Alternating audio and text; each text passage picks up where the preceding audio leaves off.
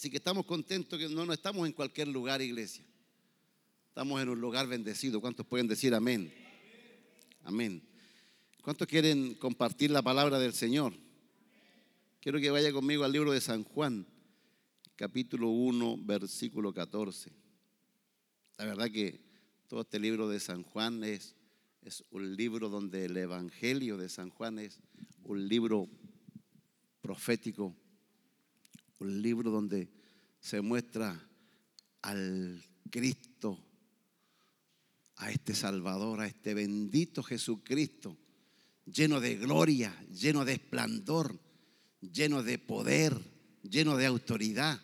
Y, el Evangelio de Juan en particularmente muestra a este Cristo, no como Marco, no como Mateo, como Lucas, que un poquito van dilubrando acerca de, su vida, su vida personal, pero, pero Juan, el Evangelio de Juan, muestra a este Cristo celeste en todo su esplendor.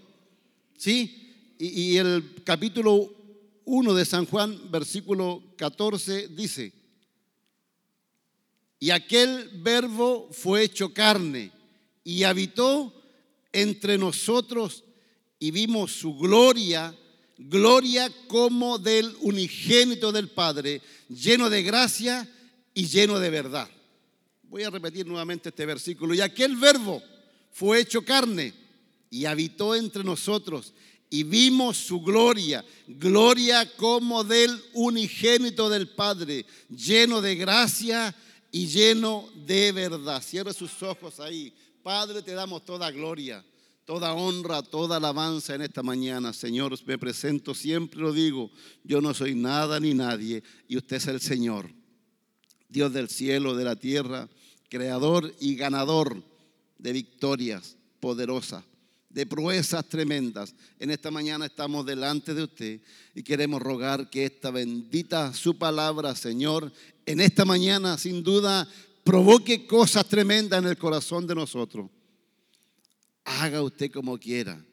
Señor, con quienes vamos a oír esta mañana su palabra, Señor. Rogamos que el Espíritu Santo en esta mañana redarguya, bendiga, exhorte, reprenda y haga como quiera con nuestras vidas. Señor, rogamos tu bendición en el nombre poderoso de Jesús. Amén. Y la iglesia dice, amén, amén. Yo no sé si está acá la iglesia en esta mañana, está alegre, la iglesia está contenta, porque no, no, no va en pos de, de tan solo un Señor que fue a la cruz, sino también de aquel Señor que resucitó y está vivo y se hace presente y se hace latente entre nosotros. ¿Sí? Antes que se me olvide, recordaba un testimonio de, un sacerdote que, que predicaba en su capilla todos los domingos acerca de Jesús, de Jesús, de Jesús, de Jesús. Y uno de los feligreses por ahí se hastió de escuchar tanto hablar de Jesús, de este sacerdote va y lo fue a denunciar a la justicia porque hablaba mucho de Jesús, todos los domingos, que es el mensaje que predicamos todos, de Jesucristo. Y este feligrés lo fue a denunciar, ¿por qué? Porque no tenía evidencias físicas, históricas acerca de Jesús y él le exigió a la justicia que este sacerdote le mostrara evidencias históricas, reales, acerca de este Jesús que predica. ¿Y quiere que le diga una cosa? Este sacerdote tuvo que ir preso. Porque no tenía conocimiento histórico acerca de este Jesús que había nacido, que sabía que había nacido hace dos mil años. Interesante, ¿no? Yo no sé a qué Jesús tú sigues y a qué Jesús tú crees. Pero yo te digo en esta mañana una cosa, iglesia. Jesucristo fue real. Él es real. Y hay evidencias históricas.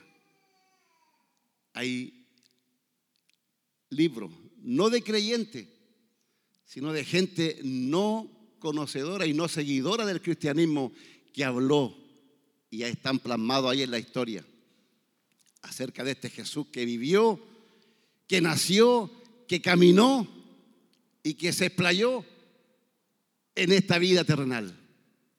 Yo creo que esa es una evidencia más que suficiente, aparte de toda la otra que tú y yo conocemos acerca de este Cristo bendito que fue a la cruz y fue resucitado. Y por Él tenemos vida. ¿Sí? ¿Cuántos creen que por Él tenemos vida? Por Él estamos más que bendecidos. Y yo he titulado este mensaje Viviendo como uno más viviendo como uno más. Y a través de la historia han pasado muchos, muchos personajes, muchas, muchas personas que de alguna manera han llegado hasta lo más alto de la cima. Por ejemplo, Ludwig van Beethoven. No me salió muy, bien, pero, pero empeño, empeño le hice. ¿Alguien lo conoce? ¿Alguien ha escuchado de él? ¿Qué me puede dar alguna característica de él? Músico.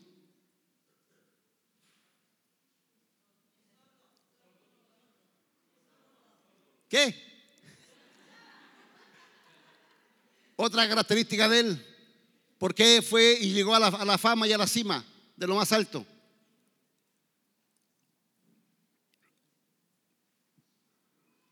Eso.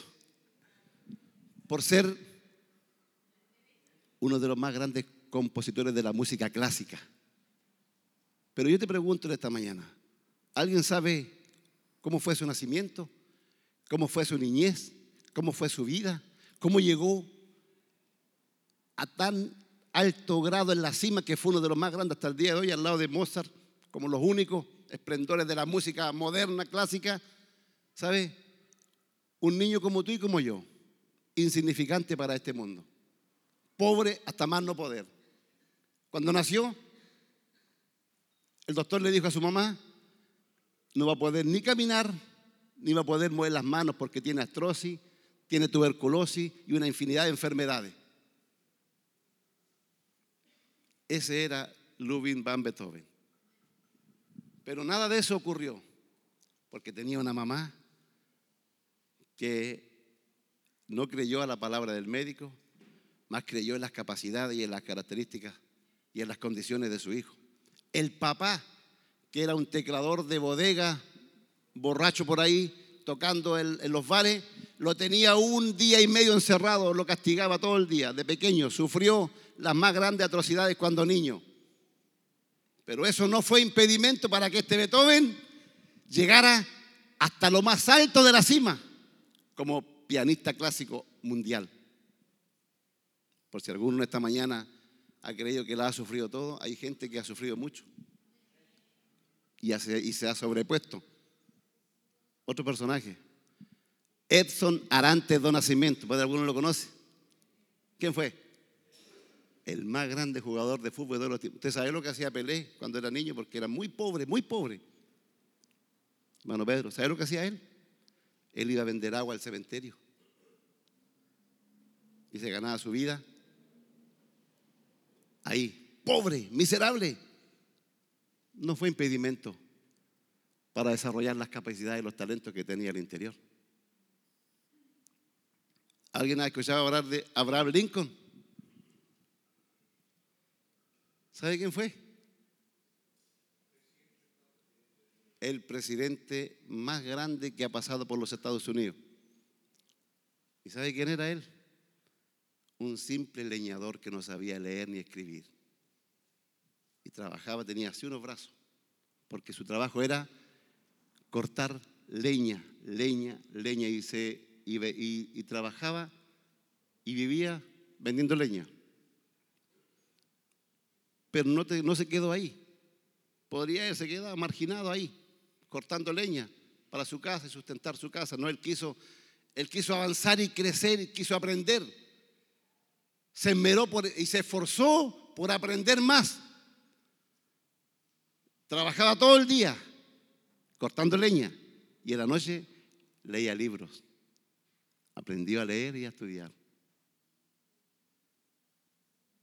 ¿Qué otro más personaje? Si tú tienes alguno por ahí en mente, dígalo ahora, porque hay para siempre. Este científico, un científico muy famoso, ¿se recuerda de cuál te hablo? Albert Einstein. ¿Sí?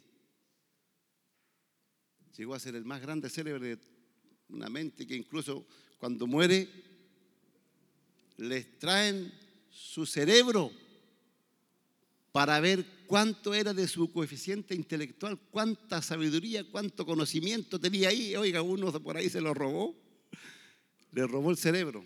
Pero ¿quién fue Albert Einstein de pequeño? ¿Alguien sabe algo? Yo siempre lo cuento, pero parece que eran otros hermanos, no ustedes a lo que les conté. Albert Einstein era un niño inquieto, introvertido, ¿sí? A tal punto de que no podía estar quieto en la sala de clase. Según el doctor, según el profesor, le escribe una carta a su mamá y se la entrega al niño y dice, llévatela a tu mamita. ¿Sabe? La carta lo que decía, querida mamá, lamentablemente nuestro colegio no cumple con los requisitos ni con las capacidades de tener a su hijo enfermo como, como el suyo. Por favor, le pedimos que lo lleve a un psiquiatra o un médico para que lo vean, lo analicen, porque está enfermo. ¿Tú sabes lo que hizo la madre? De ninguna manera lo llevó a un psiquiatra, no lo llevó a un doctor. Ella le enseñó, ella, ella lo educó y nunca le leyó. Imagínate que esa madre va y lo lleva al médico, como ocurre muchas veces. ¿Por qué te estoy dándote la historia de todos estos personajes? Porque aquí en la escritura, aquí en la escritura, en este, en este capítulo 1 de, de San Juan, dice que el verbo fue hecho carne y habitó entre nosotros. ¿Quién? ¿Quién fue el que habitó entre nosotros? Jesús. ¿Sí? ¿Tú sabes dónde nació él? Jesús de Na. Bueno, para que tú sepas, por si alguien te ha contado algo, Jesús de Nazaret, nació en Nazaret. Jesús de Nazaret. Habitó y vivió entre nosotros.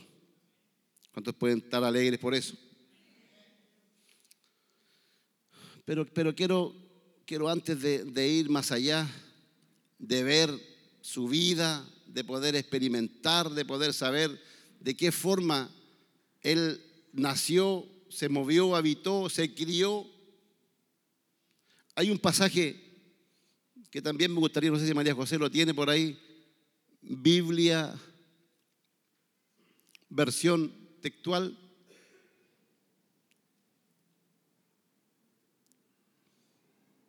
Dice, y el Logos se hizo carne y tabernaculizó entre nosotros y contemplamos su gloria, gloria como el unigénito del Padre, lleno de gracia y lleno de verdad. Y el logo se hizo carne y tabernaculizó.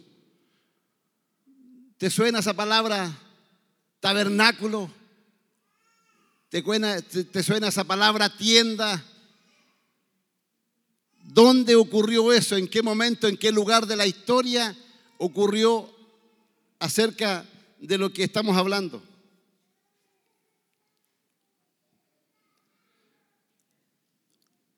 ¿Sabes? En el Antiguo Testamento, el capítulo 20 del libro de Éxodo, se muestra a este Dios poderoso, a este Dios tremendo, a este Dios lleno de gloria, lleno de amor. Y en el capítulo 20 de Éxodo, Dios, Dios mismo, al ver que su pueblo era esclavo, al ver que su pueblo estaba siendo oprimido, al ver que su pueblo estaba siendo desechado por la humanidad y siendo esclavo de otro pueblo, que en este caso eran los egipcios. Dios está viendo cómo, cómo este pueblo está siendo llevado, está siendo arrastrado, está siendo sometido. Y Él no quiere, al igual que los otros pueblos, que también tenían dioses como los griegos, como los romanos,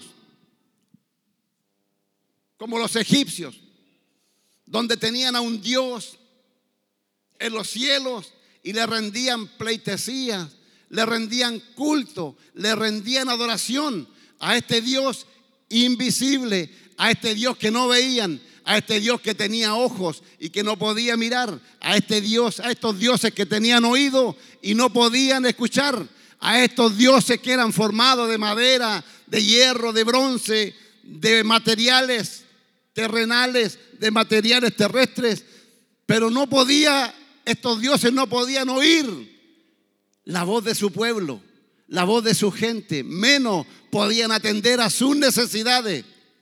Y el Dios de Israel dijo, yo no quiero esto para mi pueblo, yo quiero habitar en medio de mi pueblo.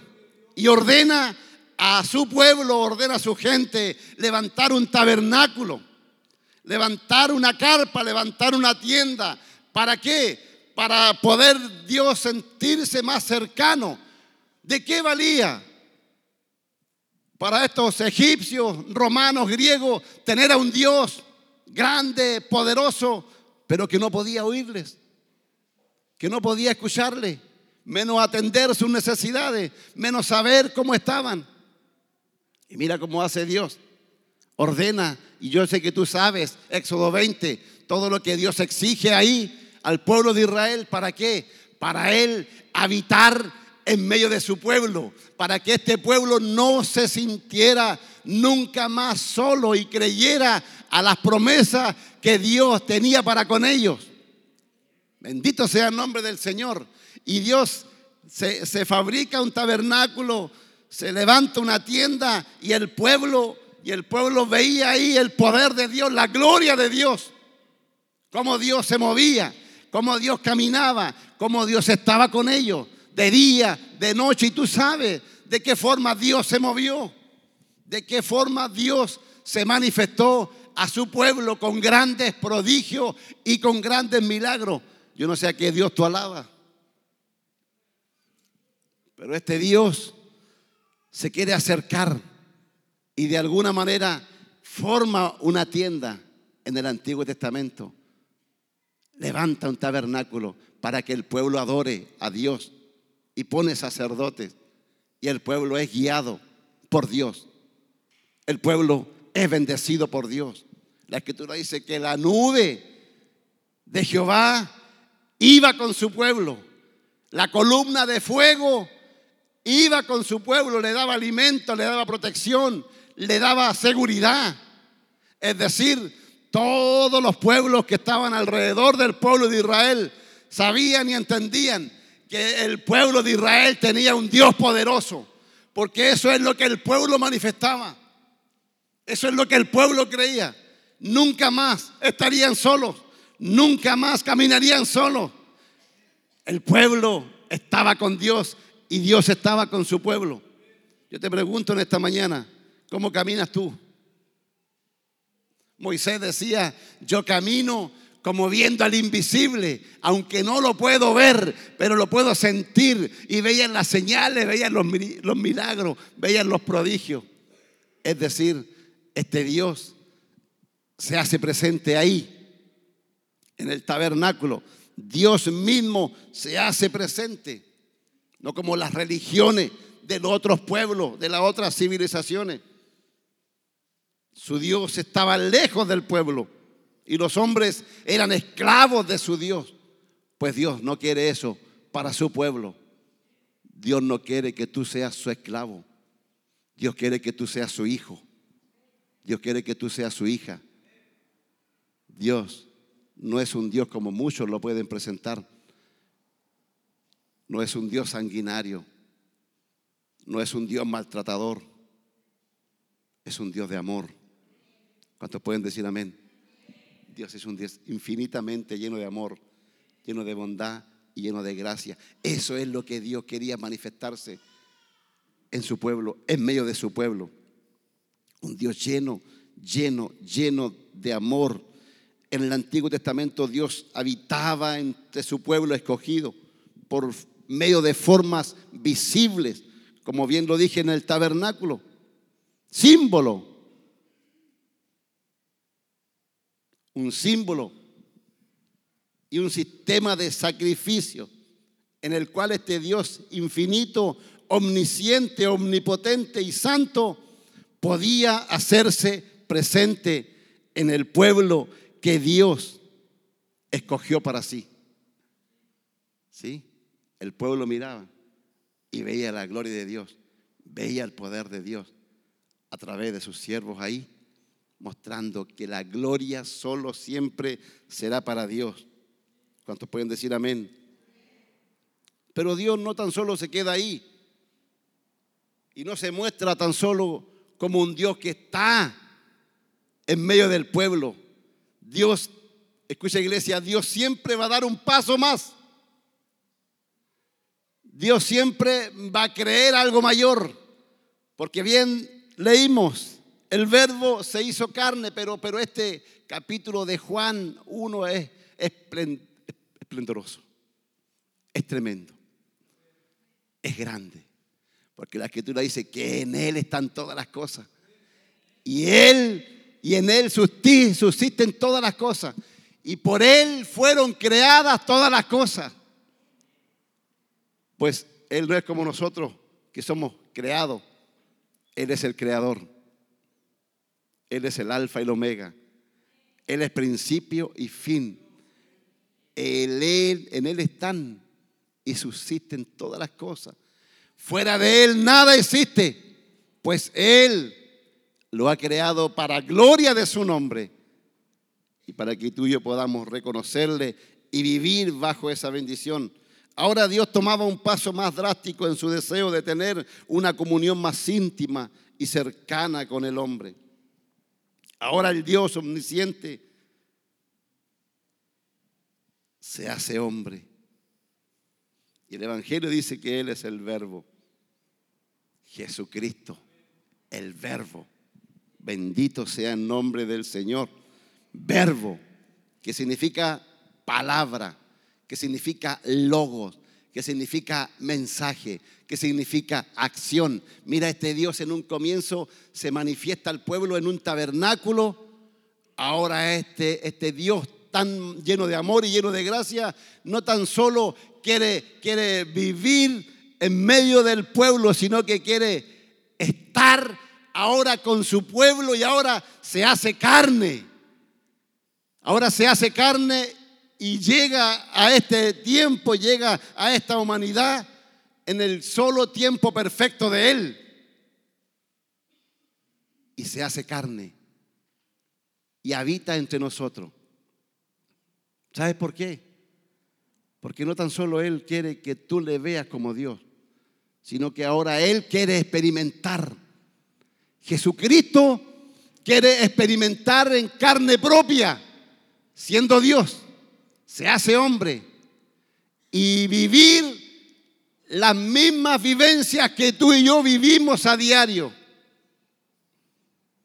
Ahora no tan solo mirándolo en una tienda, en un tabernáculo, sino que la escritura dice que el velo que había ahí, la sombra del Antiguo Testamento, ahora se hace realidad. Y ahora Él quiere experimentar la vida humana, Él quiere experimentar la vida humana, Él quiere vivir cómo y quiere, y quiere hacerse presente ahora en carne y hueso como un mortal cualquiera y ver cómo vivía su pueblo, porque él sabía, él es Dios, y sabía cuánto estaban sufriendo. En el siglo primero, en lo político, en lo social, en lo económico, era todo un desastre. Es más, el pueblo de Israel en ese entonces era esclavo de los romanos. Era esclavo del imperio romano. Pero este Señor, este, este Señor quiso hacerse presente. Y sabe, Él no quiso privilegio. No. Él nació. La escritura dice que no había lugar donde Él naciera. Nació en un lugar común y corriente, como tú y yo y como hemos, hemos nacido. Podría haber, haber nacido en, un, en, un, en una familia, por ejemplo, de la alta sociedad, de la alta alcurnia. ¿Podría haberlo hecho? Sí. ¿Podría haber nacido en una familia sacerdotal? Sí. ¿Podría haber nacido en la capital de Israel, Jerusalén? Sí.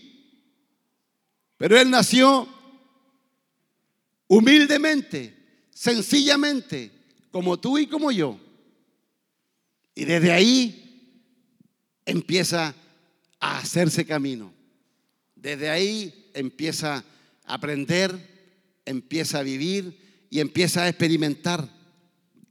Empieza a experimentar y a ver cómo, cómo se vive. Mira, mira qué, qué tremendo que este Dios soberano, que este Dios maravilloso, que se despojó de toda gloria, que se despojó de toda autoridad y de todo poder, vine, vino a nacer y a vivir y a experimentar todas esas cosas que tú y yo cada día experimentamos. Por ejemplo, el sufrimiento, la tristeza, la soledad, la amargura, la necesidad, la escasez, el hambre, el no tener respuesta, el no saber para dónde ir, el no saber qué hacer. Pues todas esas necesidades, Él estuvo aquí presente en la tierra para darnos respuesta, para darle respuesta al ser humano y para decirle que no todo está perdido, que no todo es aflicción, que no todo es tristeza, que no todo es amargura, que no todo es esclavitud, que hay un Dios en los cielos que tiene el poder y la autoridad para tomar tu vida y hacer una transformación, hacer un cambio. Yo no sé cuántos pueden creer. Y él empieza, iglesia amada, desde la nada, desde la nada literalmente, siendo pobre, siendo marginado incluso por los propios de su época. Y yo te voy a decirte algo bien fuerte, quizás para algunos podrá ser. A él lo mataron. Yo te pregunto en esta hora, ¿por qué le dieron muerte a él? Yo te digo algo. Si yo te digo en esta mañana, como él podría haber dicho y como muchos dirían, ama a tu Dios, ora antes de acostarte, pórtate bien, sé bueno, calla siempre, no digas nada que no es normal. Pórtate bien. Mira qué lindo los campos, qué lindas las flores, qué lindo los lirios. Cuídalo. No se metió con nadie. No le decía nada a nadie. Y vivió su vida tan tranquila como tú y yo la vivimos muchas veces. Yo te pregunto, por ese tipo de actitud, si tú fueras igual que yo o nosotros fuéramos igual que él, hablando de esa forma, seríamos algún peligro para la sociedad? Pórtese bien, hermanito. Venga a la iglesia, cómase toda la comida. ¿Ah? Respete a sus mayores. Respete a sus mayores. Hable bien. No se porte mal. Lávese los dientes antes de acostarse. Échele agua a las flores. Por esas cosas, ¿tú crees que alguien se levantaría en contra de nosotros? ¿Alguien nos desearía la muerte? ¿Qué crees, ¿Qué crees tú? No hay ningún riesgo ahí, porque tú no ofendes a nadie, tú no le haces mal a nadie. Pero ¿sabes por qué lo mataron? Porque Él vino a establecer el reino de Dios. Y en el reino de Dios es diferente, dijo. En el reino de Dios no caen los políticos, no caen los estafadores. En el reino de Dios no cae la envidia, no cae el celo. En el reino de Dios cae la humildad, cae la mansedumbre, cae el servicio, cae la bondad, porque sin duda Él fue bondadoso, Él fue misericordioso, Él estuvo con los desamparados, estuvo con las viudas, se preocupó de cómo vivía la gente, se inmiscuyó en medio de la gente, vivió con la gente, abrió, sus brazos a los que todos deseaban. Él abrió su brazo. Él levantó palabra en contra de los políticos de aquel tiempo y le dijo lo corrupto que eran y lo desgraciado que eran con la gente. Porque el campesino vivía esclavo, vivía pobre, miserable, le quitaban hasta sus tierras. Y aún así, este señor se levantó para darle un cambio diferente a la vida de todos aquellos seres humanos que estaban viviendo insignificantemente como tú y como yo, o como yo. Y Dios hace un cambio. Ese es tu Señor. Ese es tu Cristo, que no se quedó callado ante la injusticia, que estableció su reino en medio de mucha desgracia pero Él vino a dar paz. Él vino a dar esperanza a un pueblo que no tenía esperanza. Él vino a dar gozo y a entregar bendición a un pueblo que no tenía gozo y que no tenía bendición. Vuelvo a decir, Él no tuvo privilegio. Él fue uno más, como los muchos que te comenté. Uno más, sencillo, y quizás marcado, marcado y por ahí dice una de las cartas hebreo, sentenciado, sentenciado a vivir bajo maldición. Pero la escritura dice que él desechó, que él fue más allá, que él estableció algo que tiene que ver con no lo carnal, sino algo con lo espiritual. Este Dios que en un comienzo se establece en medio de su pueblo, en una tienda, en el tabernáculo, ahora Él se hace carne. Él se manifiesta en toda su majestad y se hace vivir como un mortal cualquiera entre tú y yo y, y vive y experimenta situaciones más tristes y más complejas de la vida, la expresión máxima de la vida. Se despojó de toda su autoridad y de su poder y quiso experimentar. Quiso vivir como tú y yo, como tú y yo.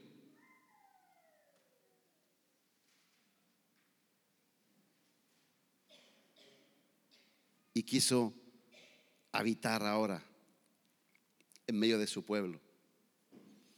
Bueno es el Señor. ¿Cuántos pueden decir bueno es Dios? ¿Cuántos pueden decir Él es el Señor? Pero no tan solo se quedó ahí. No tan solo se quedó con conocer cómo vivía la gente. No tan solo se quedó de ver cómo sufría la gente. No tan solo se quedó con la expresión de ver cómo la gente vivía en soledad, en tristeza o en amargura, sino que él ahora, él da un paso más. Mira, mira cómo hace Dios, cómo va avanzando Dios en una tienda. Se hace carne, se hace logos, la expresión máxima de la acción, la palabra. Él es palabra, Él es logo, Él es verdad, Él es vida. Se hace presente ahí en medio de ellos de la vida y trastorna, trastorna el lugar, trastorna el momento, trastorna la historia, manifestando todo su poder, su gracia, su bondad y su amor. Pero aún así, Él quería más. Y el apóstol Pablo bien lo señala en una de sus cartas. Ahora el Espíritu de Dios no tan solo está ahí en una tienda, no tan solo se hace carne, sino tan solo el, apóstol Pablo dice que Él quiere más. Y ahora Él quiere habitar dentro de nosotros. Yo no sé si eso te mueve por dentro. Yo no sé si eso te alegra. Yo no sé si eso te bendice. Yo no sé si eso quiere glorificar al Padre. Yo no sé si eso puede, puede ser un momento, un momento de, de bendición. Él no tan solo quiso vivir, sino que ahora Él quiere experimentar este Dios invisible. Se hace ahora visiblemente y físicamente presente en toda su majestad. Y no como en aquel tiempo, temporalmente, sino ahora permanente y más aún para siempre. Mira la tremenda bendición que Dios te da a ti y a mí de poder saber que tú y yo no estamos solos. Y ahora Él quiere, más encima, habitar en medio de su pueblo. Él ahora quiere habitar no tan solo a tu lado, sino quiere estar contigo. Y Él quiere vivir ahora contigo. Yo te pregunto en esta mañana, ¿tú estás dispuesto a vivir con tu Señor? Yo te pregunto en esta mañana, ¿tú estás dispuesto a caminar con tu Señor? Porque ese es el deseo del Padre. Ese es el deseo del Hijo. Y ese es el deseo del Espíritu Santo. El apóstol dice, ahora vosotros, vosotros sois templo del Espíritu de Dios. Ahora, Él no tan solo quiere estar ahí, estar a tu lado, sino quiere estar contigo. Y vivir todos los días contigo. Experimentar todos los días contigo. Tus alegrías, tus bendiciones, tu gozo, pero también tu tristeza. Él quiere estar. Él quiere estar contigo. Él quiere caminar. Yo te pregunto en esta mañana, ¿tú quieres caminar con el Señor? Tú quieres estar con Él todos los días. Porque esto no termina aquí. Esto no termina en este culto solamente. El deseo del Señor, el pensamiento, las ganas de Dios. Él no quiere que esto llegue aquí y termine ahora a las dos y media, una. No. Él quiere salir contigo de la puerta para afuera.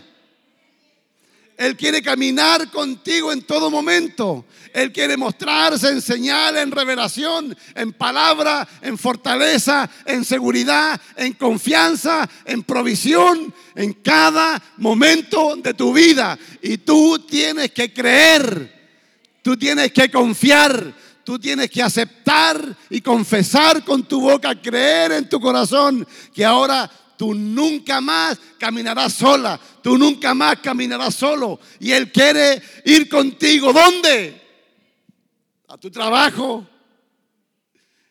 Él quiere estar contigo en tu enfermedad. Él quiere estar contigo en tu aflicción. Él quiere saber que en medio de tu escasez, Él es tu provisión. Yo no sé si te alegra que este verbo se hizo carne y habitó y estuvo con nosotros, estuvo con la iglesia, estuvo con los primeros creyentes del primer siglo, pero esto ha trascendido porque Él es palabra, Él es acción, Él es vida y Él ha trascendido la historia, ha sobrepasado la cultura, ha sobrepasado los sistemas, ha sobrepasado los gobiernos. Y Él quiere caminar contigo, iglesia amada. Yo no sé si eso te alegra. la escritura dice que Él, él bajó del monte. Primero que nada hizo una tienda, hizo un tabernáculo. Y ahí el pueblo miraba el tabernáculo y veía la gloria de Dios. Pues Él siempre, Él va más allá. Porque Él quiere ir siempre más allá. Él quiere que tú creas que tú puedes y tienes que hacer cosas más allá. Bueno es Dios Por eso que te nombré los personajes de la historia que trascendieron y fueron colocados en la apuesta, pues mi Señor, dice la Escritura, que el Padre le dio un nombre que es por sobre todo nombre. Y en el nombre de Jesucristo, la Escritura dice que toda rodilla se doblará delante de Él y todos confesarán que Él es el Señor. Iglesia, yo te digo, cuando tú crees y aceptas a este Señor bendito que no tan solo te quiere bendecir, sino tan solo también quiere caminar contigo, Él anhela que tú creas a lo que Él tiene para ti y eso tiene que manifestarse. Yo no sé, hay una alabanza, hermana María José, que es muy antigua, yo no sé, que más de alguno la debe conocer. No sé si estará por ahí. Sí, a ver. Está la letra y no está la alabanza. No, gloria a Dios. Pero mire, a ver si alguien me, puede ayudar. ¿Qué dice la alabanza?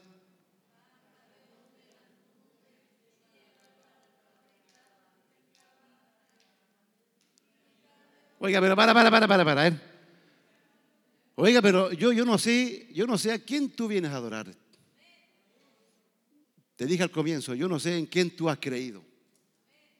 O quizás tú has formado un Dios en tu mente.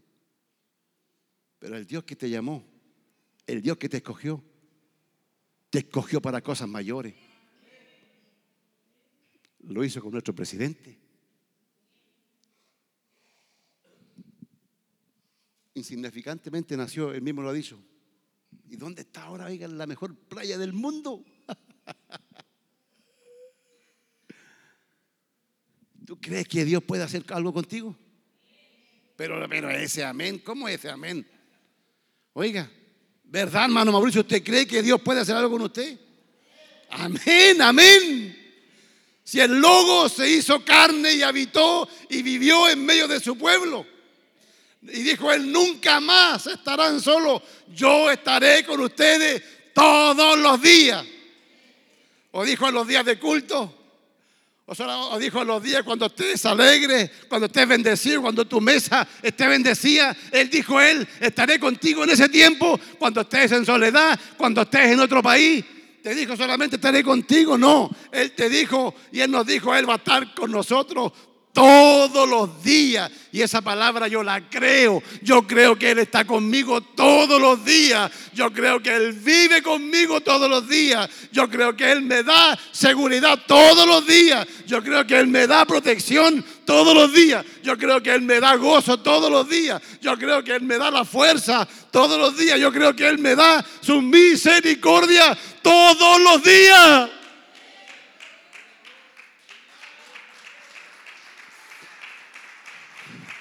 De lo contrario, no estaría aquí, iglesia. Estaría orando en mi casa, estaría pidiendo, pero cada mañana cuando me levanto y me miro al espejo y veo todas las imperfecciones que tiene mi rostro, me gozo en el Señor.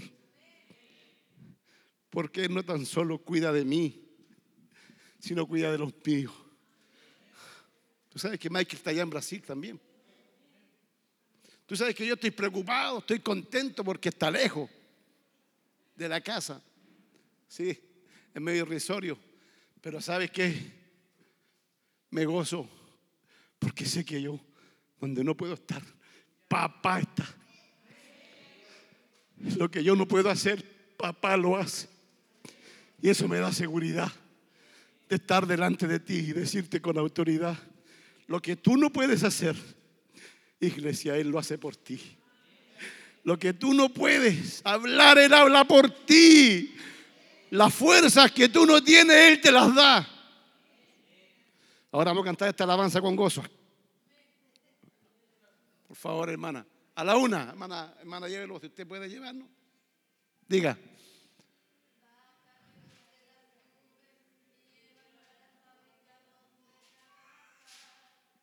Quita Dios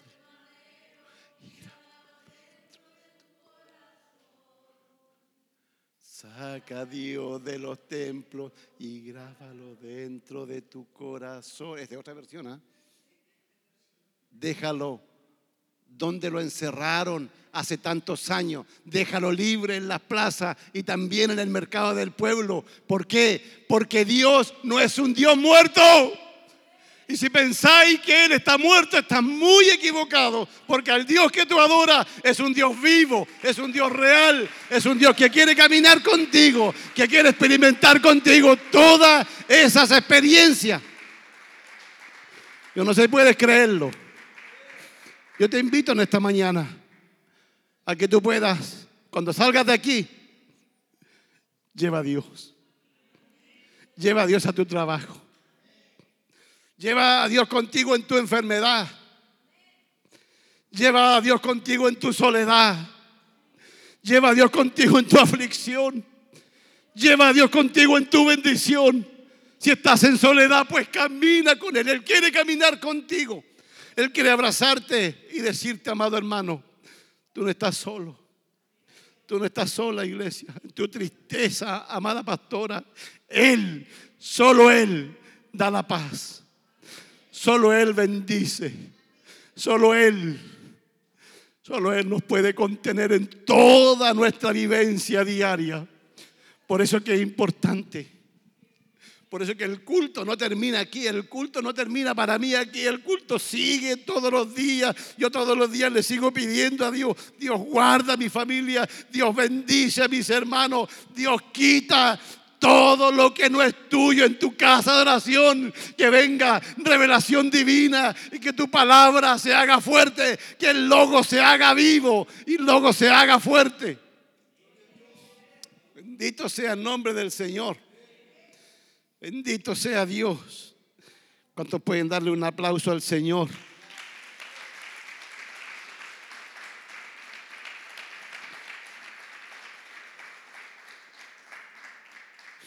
Por eso que cuando cantamos esa alabanza que dice que Él lo llena todo, usted puede creerlo. Si Él lo llena todo. Él lo llena todo. Yo digo, Señor, apasioname más por tu palabra. Quizás no haría tanta locura como hizo su siervo, pero de verdad que hay que estar alto, más loco. Pero a Dios le pido. Yo, yo no soy experto en la escritura, iglesia. Nadie es experto aquí. Pero si en esta mañana hay una palabra que Dios colocó en mi corazón, yo te la animo a ti. Camina con Dios. Lleva a Dios donde vaya. Si tú no tienes la respuesta, si tú no sabes qué decisión tomar, pues Él está para ayudarte. Pues Él está para guiarte. Yo no sé a cuántos ha guiado el Señor. A cuántos Dios le ha dado respuesta.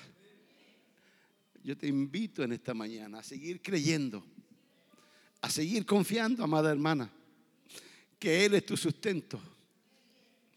Por eso que yo no comparto en parte cuando por ahí decía su siervo el día viernes que, que el pastor tiene que estar bendecido. No, si aquí todos necesitamos estar bendecidos. Todos necesitamos ver la gloria de Dios. Yo he visto la gloria de Dios siendo insignificante, no teniendo nada. He visto cómo Dios se ha manifestado. Y también sé que en tu vida Dios ha sido bueno. ¿Lo puedes decir? Ponte de pie.